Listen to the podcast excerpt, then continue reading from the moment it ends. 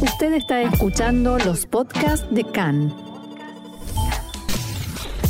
CAN, Radio Nacional de Israel.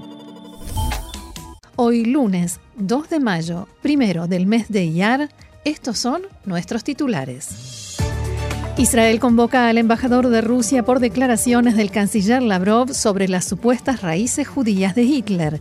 El presidente Itzhak Herzog se comunicó con el de la autoridad palestina Abu Mazen y otros líderes árabes por la celebración del fin del mes de Ramadán. A partir de mañana, cierre de los territorios con vista al Día de Recordación de los Caídos y el Día de la Independencia.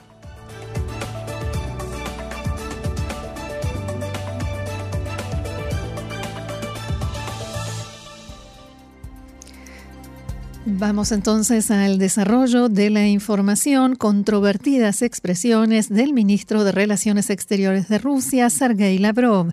Entrevistado por la televisión italiana, Lavrov dijo que el hecho de que el presidente de Ucrania, Volodymyr Zelensky, sea judío no desmiente los elementos nazis en su país. Abro comillas, Zelensky es judío Hitler también tenía raíces judías. Los antisemitas más grandes han sido judíos, dijo el ministro ruso.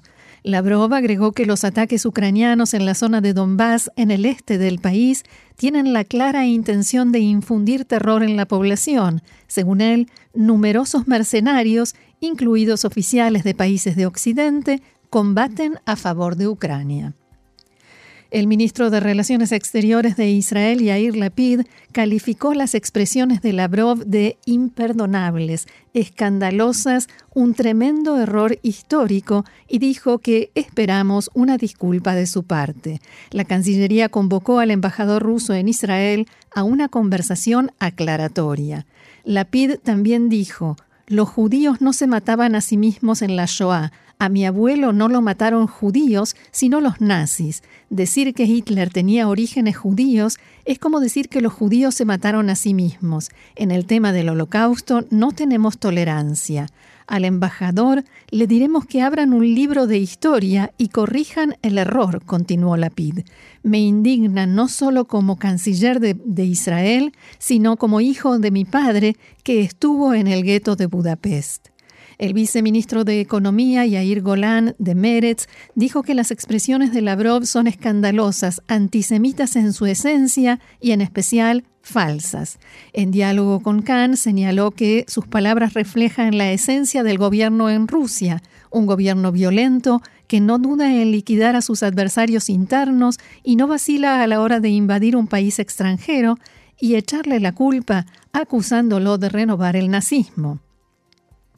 El titular del directorio de Yad Vashem, Dani Dayan, dijo que las palabras de Sergei Lavrov son horribles y dignas de toda condena. En diálogo con Khan, Dayan aseguró que la afirmación de que las raíces de Hitler son judías ya fue totalmente desmentida y es lamentable que el canciller de Rusia participe de ese festival de antisemitismo en sus palabras. El titular del directorio de Yad Vashem agregó que los dichos de Lavrov son un ataque contra las víctimas del nazismo. Por su parte, el ministro de Relaciones Exteriores de Ucrania, Dimitro Kuleva, escribió en su, en su, cuenta de Twitter que Lavrov no ha logrado esconder el antisemitismo arraigado en las élites rusas. Sus despreciables palabras ofendieron al presidente Zelensky, a Israel, al pueblo judío y prueban que la Rusia de hoy está llena de odio contra otras naciones. Cambiamos de tema. El ejército de Israel impondrá desde mañana al mediodía el cierre de los territorios de Judea y Samaria con vistas a Yom HaZikaron, el día de recordación de los caídos de las guerras de Israel y del terrorismo, y por Yom HaAtzmaut, el día de la independencia. También serán cerrados los pasos fronterizos con la franja de Gaza. El cierre se levantará y los pasos se abrirán el jueves a medianoche.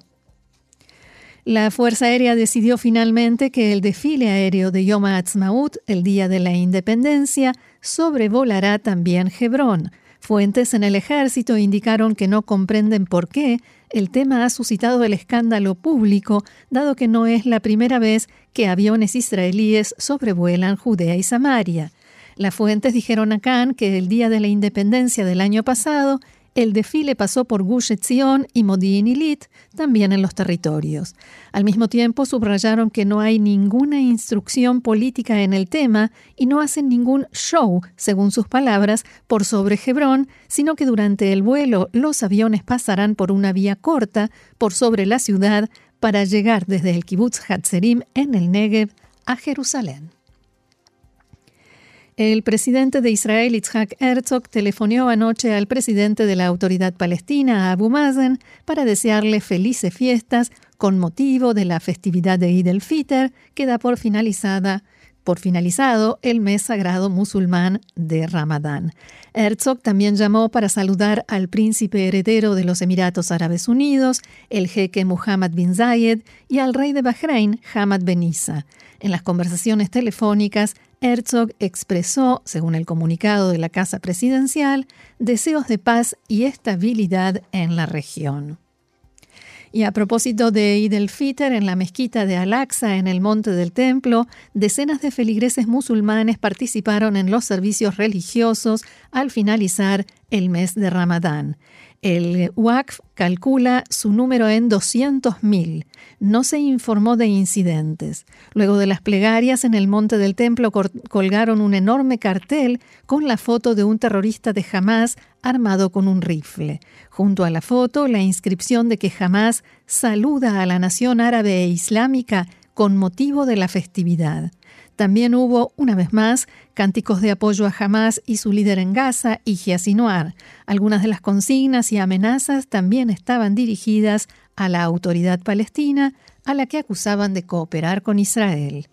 En el lugar se produjo un enfrentamiento entre los manifestantes y feligreses que habían ido a Al-Aqsa a rezar y exigían que les permitieran hacerlo sin incidentes.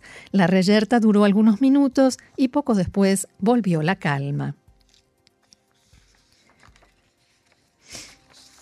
El Servicio General de Seguridad continúa investigando el atentado con disparos que tuvo lugar en la noche del sábado en la localidad de Ariel y en el que resultó muerto el guardia Vyacheslav Golev, de 23 años de edad, quien puso el cuerpo para salvar a su prometida, que se encontraba en el trabajo desarrollando la tarea junto con él.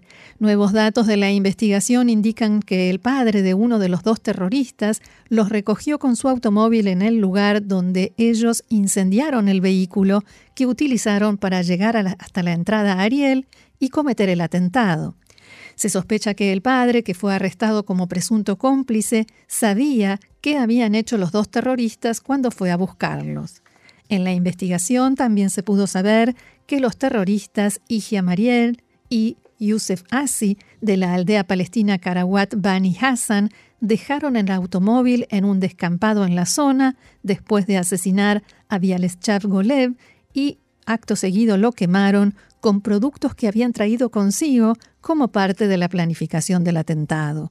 Las fuerzas de seguridad sospechan que en ese momento el padre de uno de los dos los recogió y los llevó a su casa en la aldea.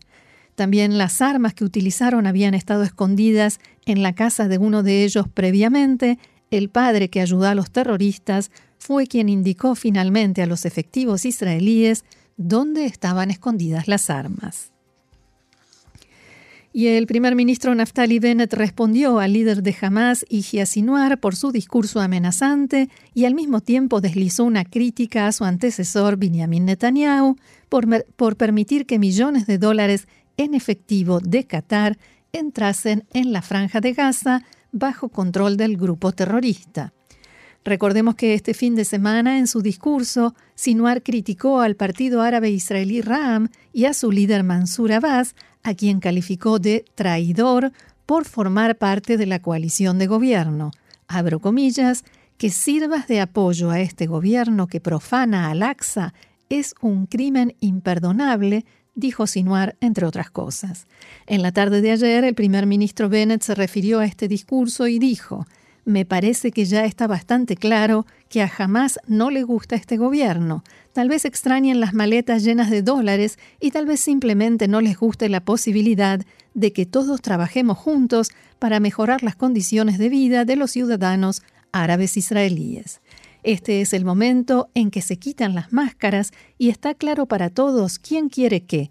Que jamás quiera derrocar a nuestro gobierno lo dice todo, y en eso tampoco se debe permitir que gane Sinuar, palabras del primer ministro Bennett.